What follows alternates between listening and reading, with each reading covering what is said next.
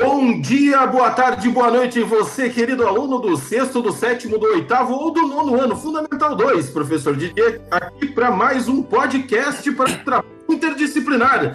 Bom dia, boa tarde, boa noite. Quem está falando comigo hoje?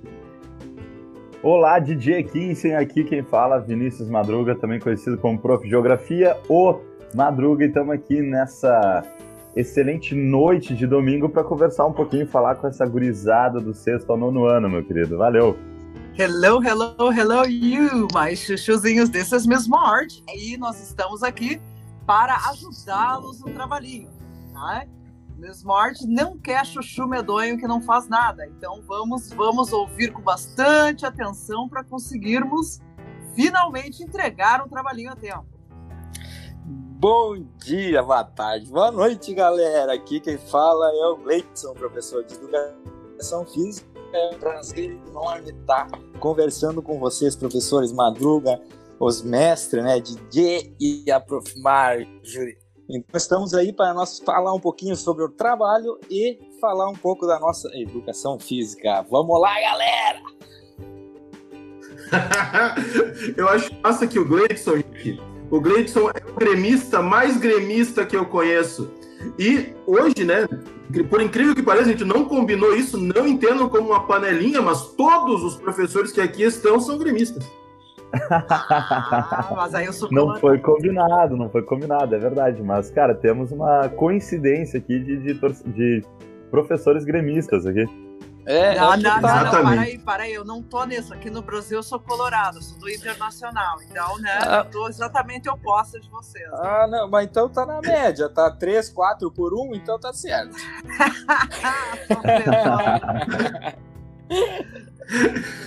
Muito bem, mas o que interessa então, começaremos falando sobre. Já que estamos falando de Brasil, né, Miss Martin? Vamos começar falando de Brasil. A, uma das artistas mais importantes do nosso país chama-se Tarsila do Amaral. Ela nasceu em 1886 e faleceu em 1973. Ela é famosa por ser uma pintora modernista. Os modernistas queriam que o Brasil tivesse uma arte mais popular, mais acessível para todos. Por isso, eles resolveram abrasileirar os formatos europeus, como o cubismo, né? Uma das obras mais conhecidas da Terceira do Amaral é o Abapuru. Todo mundo já teve que desenhar o Abapuru alguma vez na sua vida para de arte. É aquele pezão grandão, é aquela cabeça pequenininha, né? Vocês já tiveram que desenhar o Abapuru quando vocês eram pequenos, pessoal?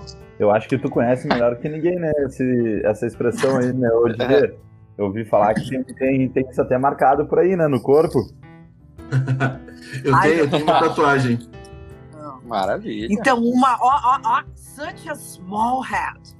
Falando de small head, falamos de distortion, palavrinhas cognatas, palavras que têm o mesmo significado que vem da língua latina. Lindo. Falamos de giant fate e falamos de algo, algo impact, né? E colors, as colors elas são joyous, ou seja, elas são super happy colors e falamos de Cubis Brazilian. Vai aí, prof. Exato, o cubismo brasileiro, né, tem essa, não é, não é cubismo, é o modernismo brasileiro, mas que se inspirou no cubismo europeu, porque Abapuru quer dizer, na verdade, homem que come, mas é uma metáfora para alimentar-se da arte estrangeira, da arte europeia. Então os modernistas se alimentavam da arte europeia num movimento de abrasileiramento da arte. Então, já que estamos falando de Brasil, eu quero deixar o meu grande amigo Gleidson de fora, né? Gleidson, qual será que é o esporte mais importante, mais vivenciado por todo brasileiro? Cara do céu, é muito difícil, né?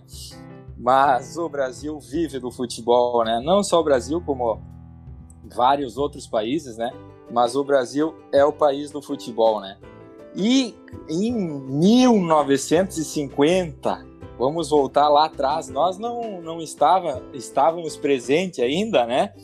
Mas tenho nossos avós e parentes, enfim, que contam. Eu tenho meu avô que conta desse jogo. Brasil, Copa do Mundo, o famoso Maracanaço. Vocês ouviram falar? Você lembra? escutaram, né? Você lembram, digo, de escutar o pessoal comentar dessa, dessa partida? Dois Eu lembro. Do Brasil e Uruguai. 2 a 1 um, jogo, a torcida toda, todo a imprensa toda, Brasil campeão, Brasil aqui, Brasil lá. Brasil perde 2 a 1 um. Teve 100 mil pessoas no estádio lá quase 200 mil pessoas, professor. 200 mil pessoas. Tu tem noção? Da derrota brasileira. Faltou pouquinho para 200 mil pessoas, 199 mil pessoas no Maracanaço, que foi apelidado, né? E teve e vários jogadores, né? Mas o que a gente escuta falar muito desse, desse jogo é o Barbosa, né? O nosso goleiro Barbosa, que teve uma história muito rica dentro do futebol e ele falhou nesse jogo.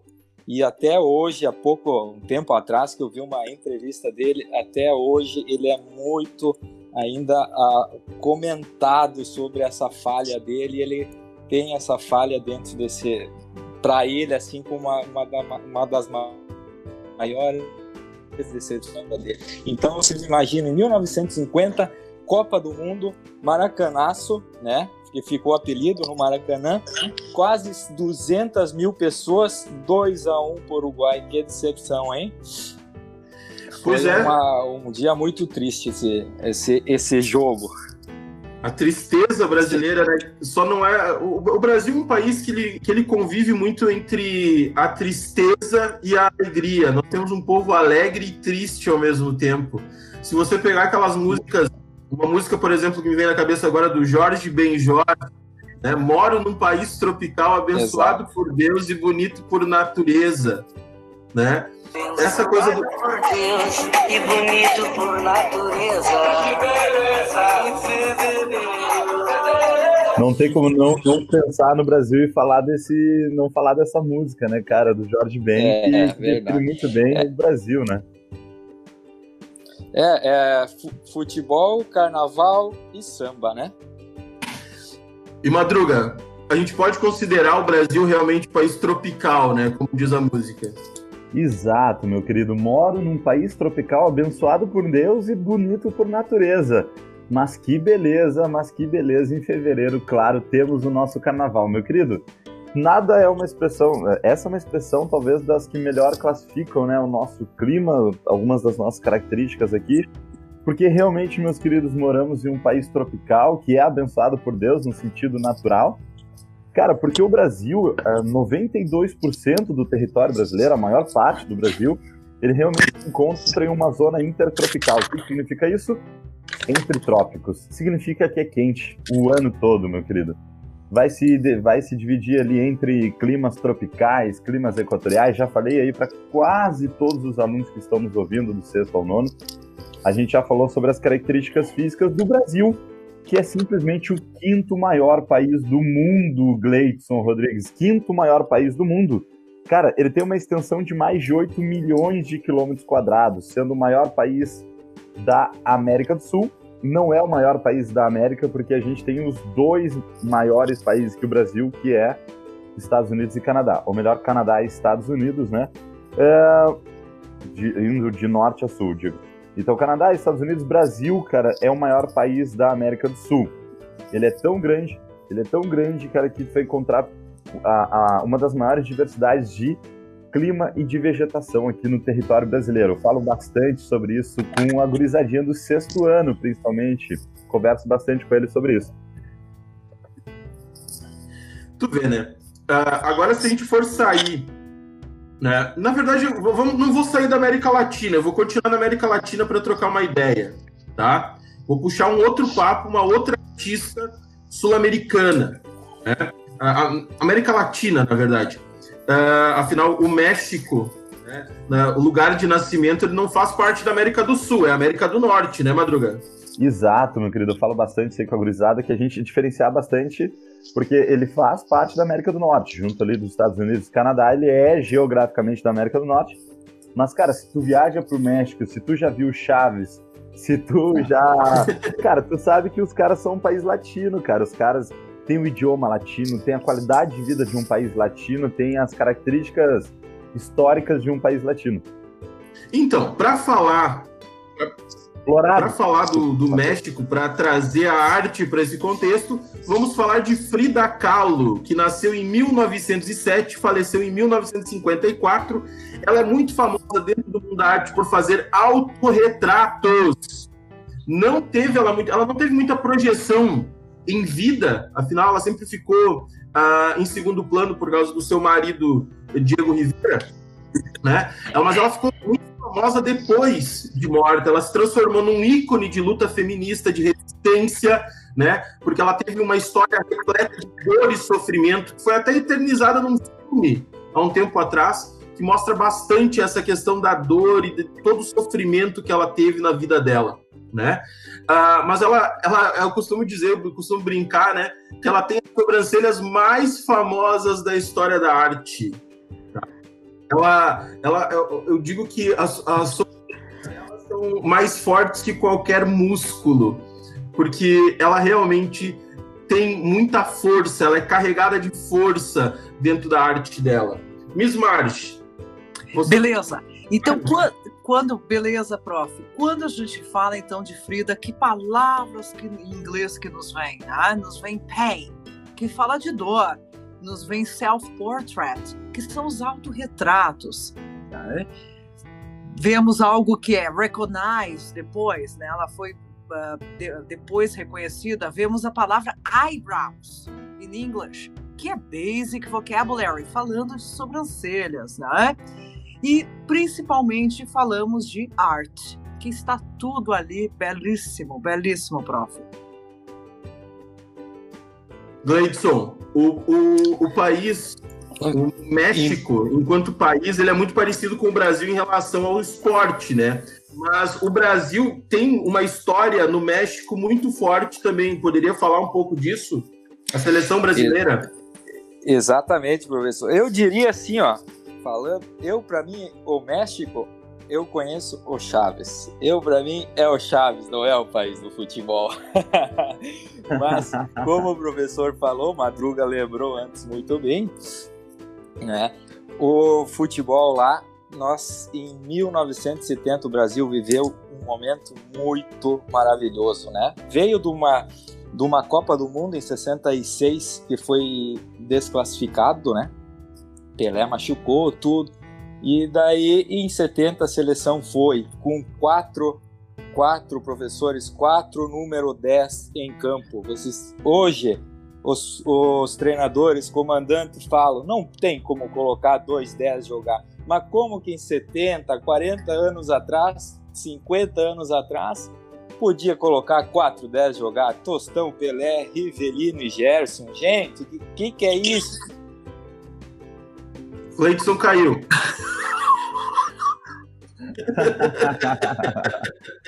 Gleidson foi dar um tempo aí para quem tá, tá nos escutando depois. Beleza, mas ele já deve estar tá voltando.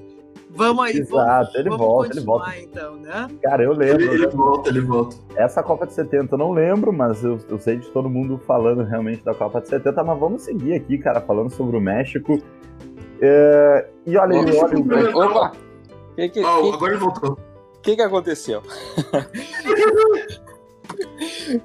mas, mas, enfim, né? Brasil, Brasil e Itália final, né? Que aconteceu no estádio Azteca, lá no México, 4 a 1 para a seleção brasileira, tá? Goleada, né? Então eu acho que é um, um fato marcante na cidade do México, onde no, no país, né? México onde tem vários times conhecidos, né? Tem Tigres, tem Chivas, tem a, o América. Então aconteceu esse jogo, esse momento marcante. E lá também, mais de 100 mil pessoas no estádio para acompanhar essa final, certo? Então foi um grande momento que o Brasil viveu em 1970 lá no México. Os estádios eram mais cheios naquela época também, né, Gleison? Antes dos anos 70, até ali o pessoal realmente botava 100, 150, 200 mil pessoas no estádio, né? É, hoje, hoje, né, professor, hoje tem tudo marcado, né? Hoje tem sua cadeira, Né? Pode ver até pelo Maracanã que foi 200 mil pessoas em 50, hoje não vai 100 mil pessoas. Né? Tem todo um procedimento de segurança e tudo. Ah, antigamente não, antigamente era mais liberal, ia entrando enquanto podia, ia entrando gente. Então era bem. Era mais emocionante, né? é, mas era mais perigoso mesmo, né? Ou os caras invadirem, era mais fácil. É, ou era mais cair, liberal. que nem lá no São Januário São também. São Januário, em 2005, é. Era mais liberal, né? Mas, uh, enfim, era mais bonito o futebol, né? É verdade, é verdade. Madruga, o, o México, sobre a geografia do México, o que tu tens para falar? Boa, boa, boa, boa. Vamos falar um pouco sobre o México, né? Que a gente conversou já bastante com alguns alunos aí, que eu já expliquei para eles muitas vezes, cara, que o México, como eu falei no início, ele faz parte da América do Norte, geograficamente, mas ele é da América do Sul. É, da América do Sul, perdão, da América Latina, né? Ele é um país latino. E, e, é um país que, apesar de estar muito próximo dos Estados Unidos, né? Ele, a economia toda depende muito dos Estados Unidos tem ali uma questão muito delicada, Didier, que é a questão do, da fronteira com, com os Estados Unidos. É uma das fronteiras mais delicadas há pelo menos 30 anos, é uma das fronteiras mais delicadas, mais controladas e vigiadas do mundo. Né? E a gente lembra que ali naquela fronteira existe uma grande restrição da entrada de trabalhadores mexicanos nos Estados Unidos. Ao mesmo tempo, e eu falo, isso bastante, eu falo bastante isso para os alunos, é, talvez a Miss Mágica, que já morou nos Estados Unidos e, e, próximo da fronteira, né, Miss? Morou próximo, né? Eu sou, eu sou Texas, né? Houston, aquela região que nós temos El Paso, muito perto, né? Mas a economia americana ela é alavancada por esse pessoal. É isso que eu ia comentar, ah, exatamente, porque e, eu falo para os alunos que existe essa questão. Eles faz, eles restringem a entrada dos trabalhadores mexicanos, mas eles dependem desses mexicanos também para o trabalho, né? É a mão é a mão de obra é o serviço que eles não fazem que esse pessoal faz e que é, são pessoas maravilhosas são gente muito muito boas né? Eu sempre tentava né, uh, praticar meu espanhol com eles e tenho muitas amigas de lá que, que vieram do México também. Boa boa. Então professores essa, também. essa questão é bem interessante quando a gente fala sobre o México. É sempre muito interessante falar sobre a questão dessa relação México Estados Unidos é, consegue me ouvir bem aí? Todo mundo consegue estar me ouvindo bem?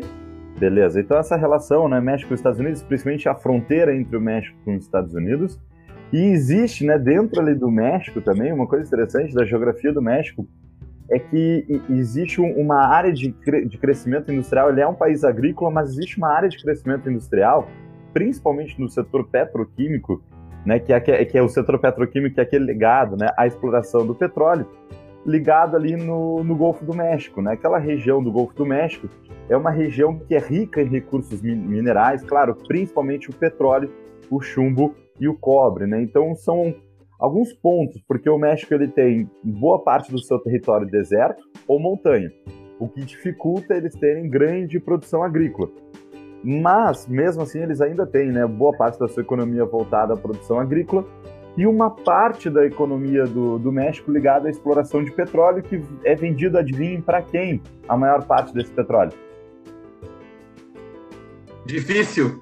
Essa é difícil, essa é difícil, né?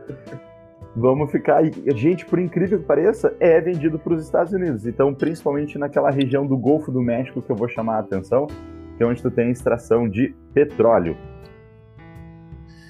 Beleza, Madruga. Saímos agora da América Latina e vamos para a Europa, pessoal. Vou puxar aqui o, o papo sobre Vincent van Gogh, ou em, acho que na, a pronúncia correta, Miss Mar, seria Vincent van Gogh. Van Gogh, né?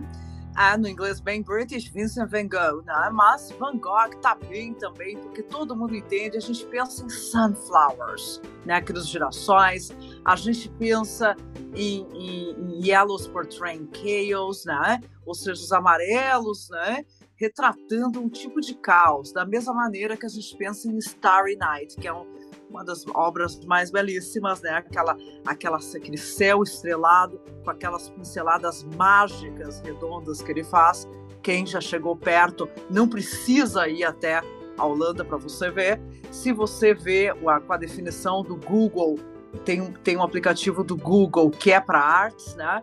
Você vê que beleza, que lindo isso. Bright Nights, né? Noites brilhantes. E falamos também de madness, de loucura. Beleza, prof?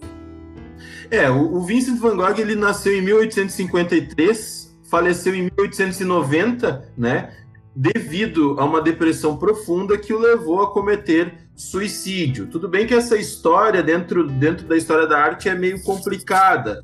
Há teóricos que dizem que ele não cometeu suicídio e que foi um assassinato, mas enfim, é muito é muito é, é, uma, é uma história muito triste da vida dele, né? Ele era um pintor que tinha que era assolado por essa depressão, atormentado por essa depressão. Ele nasce na Holanda, mas ele passou, ele se torna um grande artista na França. Enquanto quando você fala da noite estrelada, aquela é a visão que ele tem do hospital de Saint-Rémy, a, a, aquela visão do, da noite estrelada, né, Starry Night, como você falou, é a visão dele do quarto, da clínica onde ele estava internado, né, o hospital psiquiátrico de Saint-Rémy. Então, como você falou, Os Girassóis é uma série que ele pintou, né, de vários quadros, que ele utiliza vários tons de amarelo. Ele cons conseguiu dar expressão a essas flores, né? E outro quadro super famoso dele é esse que você falou também, Starry Night, A Noite Estrelada, né? Que mostra o caos, aquela beleza dentro do caos. É, meu querido amigo Gleidson, a Holanda já foi mundial? O querido Gleidson que tá com o microfone desligado aí, Gleidson. Aí. Meu Deus, gente, esse, esse país é o país mais injustiçado, eu para mim, na minha opinião, em Copas do Mundo, tá? É, é outro país que vive do futebol, né? Tem o futebol como modalidade mais praticada, né? Mas ele participou ah, de várias Copas do Mundo mas 74 foi a Copa deles. Era para eles ter ganhado. Eles tinham uh, a melhor seleção. Uh, eles revolucionaram o futebol, tá? No mundial, da forma que eles jogavam, tá? É aquele, aquela, aquele ditado que a gente fala, né? Tá comigo, não tá mais.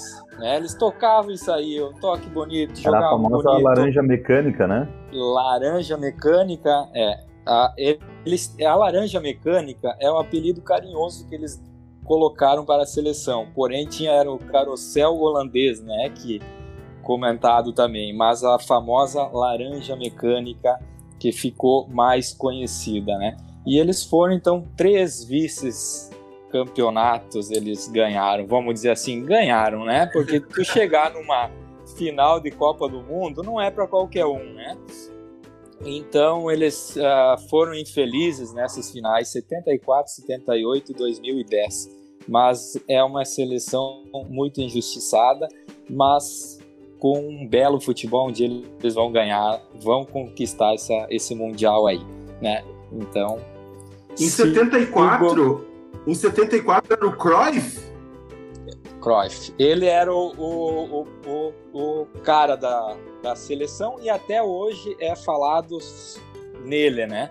Como o destaque, como nós temos o Pelé, né? Eles têm o Cruyff lá, né? E entre outros jogadores, né, que se destacam, mas o Cruyff que ficou marcado pelo futebol, por ele falam que ele que trouxe essa essa ideia, sabe, dentro do campo, aquele aquela ataca, não precisa só defender, defender, vamos jogar, vamos tocar, vamos se movimentar, vamos para frente, entende? Então ele revolucionou e depois vocês viram o que aconteceu agora com pouco tempo atrás com o Barcelona, né, que veio do desse método holandês, vamos dizer assim, né? Então foi uma, eles têm uma bela história dentro do futebol. Três vices-campeonatos. Então, Três vices-campeonatos. É Holanda, Países Baixos, Miss Marge. Em inglês, Pays Bass. Como? Em inglês, Países Baixos é Pays Bass?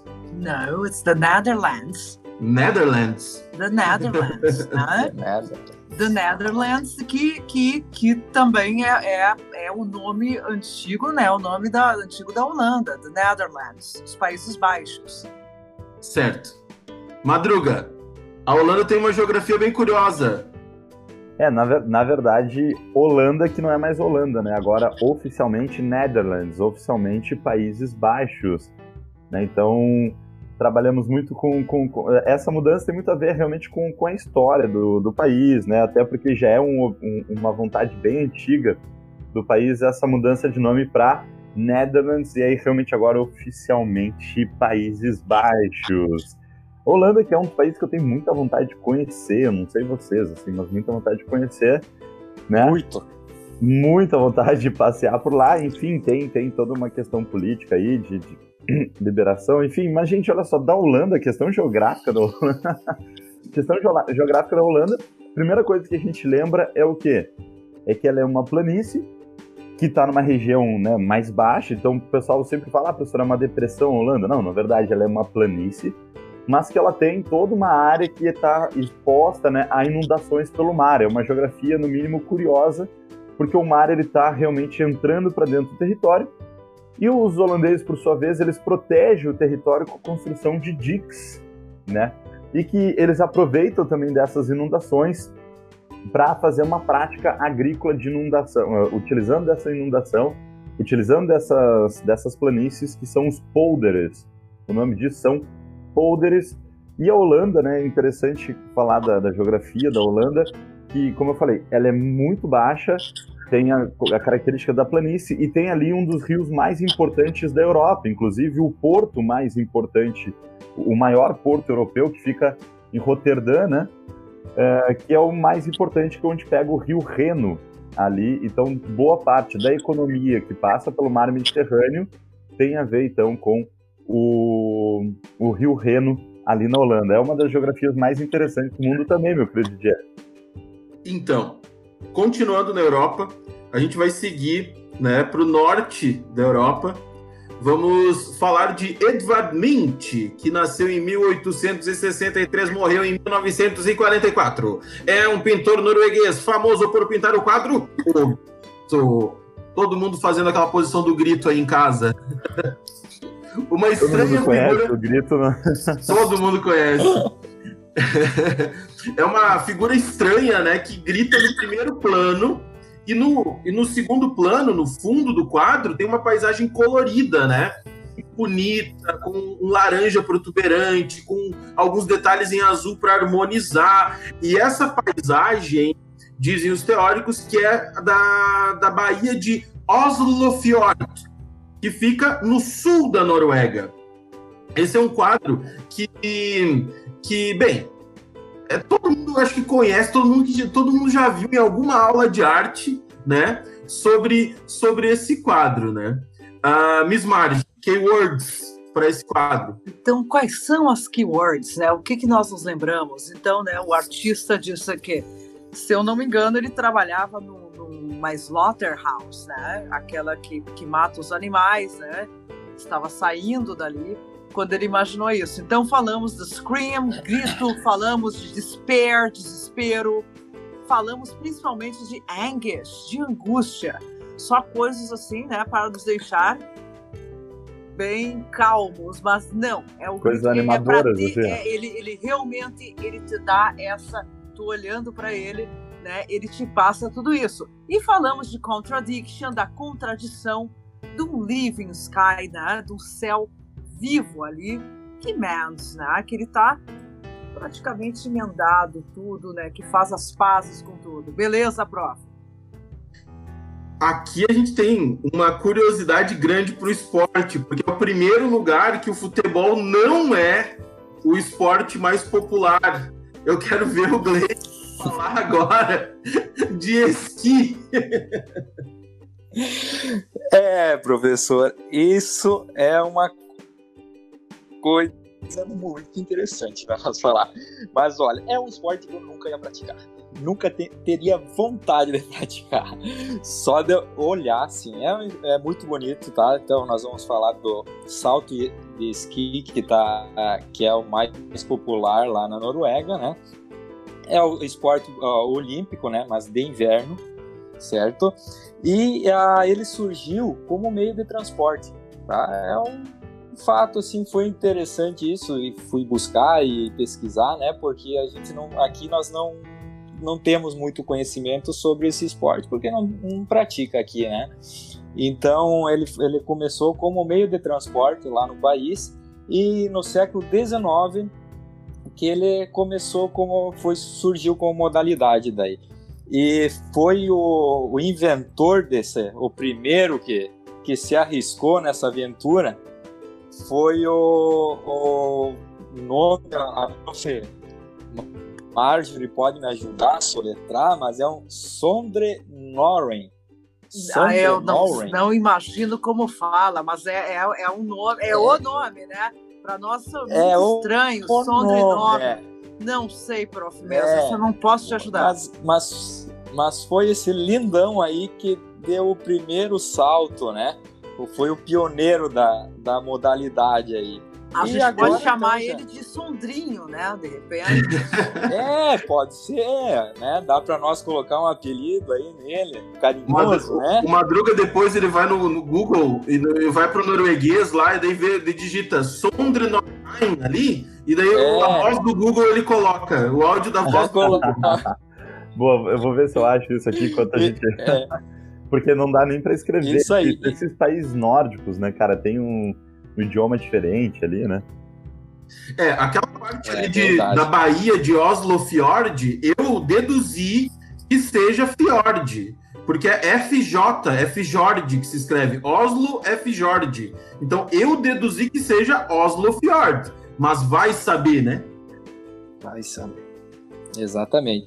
É, e, pra, e só para uh, um fato interessante aqui, que, a, que foi quebrado o recorde mundial em 2017. Olha todo o tempo que com 61,900 metros o salto. Né? Então 61. foi uh, agora em 2017. É. Caraca. 61 metros. Quase eu 62 metros. O, eu tentei é. achar esse. Então é aquele salto, né? Aquele salto que é, é Sondre, né? Sondre Norway. Esse meu inglês é uma maravilha. Ei, Mas é um país muito gelado, né, professor Madruga? É verdade, meu querido, é verdade. Ó, eu, eu botei aqui no, no Google, ó, claramente eu coloquei errado, que o Google nem conseguiu localizar nenhuma ah. palavra, nada nem parecido, mas com certeza. É, Pobre é. do Sondre, pra... que nome! É, mas assim, para o pessoal, né, para eles pesquisar também e buscar informações sobre essa modalidade, eles podem pesquisar no, no Google lá, coloca a história do salto de esqui que já vai aparecer o nome lá da, do bonequinho. Meu querido Madruga, geografia da Noruega, Exato. do país glorioso Sondre Norheim, do, do francês, né? Achei aqui, Sondre Norheim. Achei, mano, aqui, ó. Como... Achei, ó, finalmente, ó. ó, ó olha como aqui, é ó, Sondre é? Norheim. Vamos ver, ele morreu em 1897. Ele era um esquiador alpino, saltador de esqui. Morreu no esqui. Mentira, não sei como é que ele morreu. Vamos ver. mas é bem provável. Não, mas se ele foi o primeiro, acho que se no primeiro salto ele não foi, então. É, não, eu acho que não foi assim. Então, cara, nós estamos falando. Se o Schumacher morreu do esqui, vai morrer. É. vamos ver, cara, nós estamos falando aqui. Vamos ver, ó. Ó, ó, ó, dá pra ouvir aí, ó? Sondre Norheim. Tá, mas essa, essa pronúncia Meu tá, tá ruim aí, é robótica. Tá ruim, tá ruim. Eu é, nunca ia conseguir eu falar vou, isso. Eu vou dizer pra vocês a pronúncia bem bonitinha aqui, ó. Vai, vai. E aqui... É, ó, em, é, pois é, em francês já seria assim, ó. Sombre no Rhin. Sombre no Rhin. Então, é, então a gente pode abrasileirar é. essa pronúncia e chamar o Sondre de Sondre mesmo. Chamar o Sondre de Sondre. Né? Porque essa, essa, a língua, né, essa a língua deles lá não é uma língua fácil. É verdade. Mas... Eu acho que no Brasil eles, eles chamariam Sondré. Sondré. No francês, né? É. Sondré, é algo assim. É, no Brasil tá, não tá dando, não Sondré. Tá nem saindo Por isso que aqui. eu pre... seria jogador. Vamos voltar para o futebol. Qual é a característica lá, prof, geográfica da Boa, Noruega? exatamente, é isso, porque nós estamos falando do Noruega, né? Nós estamos falando dos países escandinavos, né, meu querido? Que é aquela, uh, aquela região lá do norte da Europa, do, do, do norte do continente europeu, que vai pegar três grandes países, a Escandinávia, não são os mesmos países nórdicos, aí a gente está falando de mais países, mas os países escandinavos vai pegar a Dinamarca, a Noruega e a Suécia. São os três países que fazem parte dessa região. E a Noruega, mais especificamente, a primeira característica que geralmente a gente fala em geografia é em relação à qualidade de vida dos países da Escandinávia. Em especial, Noruega e Finlândia, né, que são sempre os países que vão ter um IDH mais elevado de todos. IDH, Índice de Desenvolvimento Humano, qualidade de vida. São os países de melhor qualidade de vida do mundo.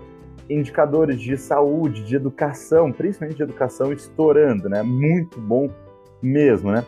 E em relação aos aspectos físicos, uma coisa que se destaca muito na, na Noruega é, claro, a posição geográfica da Noruega, porque a, a, Noruega é muito ao norte. Gente, é muito ao norte, o que faz com que ela seja muito fria e que boa parte da Noruega fica alguns meses durante o dia e alguns meses durante a noite, que é o fenômeno conhecido como sol da meia-noite, né? Ou noite eterna. O sol da meia-noite é quando é dia uh, todo ano, todo, todas as semanas, né? Dia, dia, dia. Sol da meia-noite e noite eterna, como o próprio nome diz, né? É quando fica noite aí por semanas e aí o pessoal vai pro bar beber cerveja quente na Noruega, meu querido. E para finalizar aqui, né, da Noruega, cara, a questão geográfica dela é que ela tem uma é histórico, né? Eles têm uma costa litorânea muito grande. É histórico, né? A, a história de formação deles, de vikings e tal, tem a ver com, com, a, com a questão litorânea deles, que é recortada por fiordes. Você sabe o que, que é um fiord? Sabe o que é um fiord de dia? Não. Meu querido, Fiord existe só um no Brasil, tá? Que fica ali na, na Bahia. Eu tô tentando uh, ver exatamente o nome do Fiord aqui, que é o. Cadê? O Saco de Mamanguá. Que é um Fiord. Cara, o que, que é um Fiord? é isso mesmo, é, é no, na Bahia. Cara, um Fiord é como se fosse um rio. Pensa no rio Camboriú. É, ele, geograficamente, ele é igual a um rio. Só que na Noruega tem vários desses rios. Qual é a diferença? É que, ao contrário, ao invés da água sair do continente e ir para o mar, é o mar entrando dentro do continente. Então é quando, por, por uh, no passado, ter tido ali né, grandes geleiras, acabou abrindo umas crateras e o mar ele entrou para dentro. Então é bem turístico isso lá na Noruega, é bem explorado também economicamente lá os fiordes. Então chama atenção para isso nessa parte da Noruega, meu querido. Então é um Exatamente. rio de água salgada. Resumir, é um rio de água salgada. Mas tem um monte de diferença. Mas é aí, gente. Então hoje nós falamos, partindo dos artistas, né? Falamos de Tarsila do Amaral, Brasil, falamos do Edvard Mint na Noruega, falamos da Frida Kahlo no México, falamos de Vincent van Gogh na Holanda. Me despeço aqui, um grande abraço a todos. DJ Kinsey dando tchau. Muito obrigada, obrigada, obrigada, alunos, por ouvirem, né? obrigada por estudarem conosco e também me despeço. Miss Martin. Valeu, galera. Muito bom ter batido esse papo com vocês. Alunos aproveitam e forte abraço para vocês todos. Fiquem com Deus. É isso aí, pessoal. Valeu, valeu. Bom descanso para todo mundo aí. Valeu todo mundo que está nos escutando e até, sei lá, quando a próxima. Valeu, um abraço.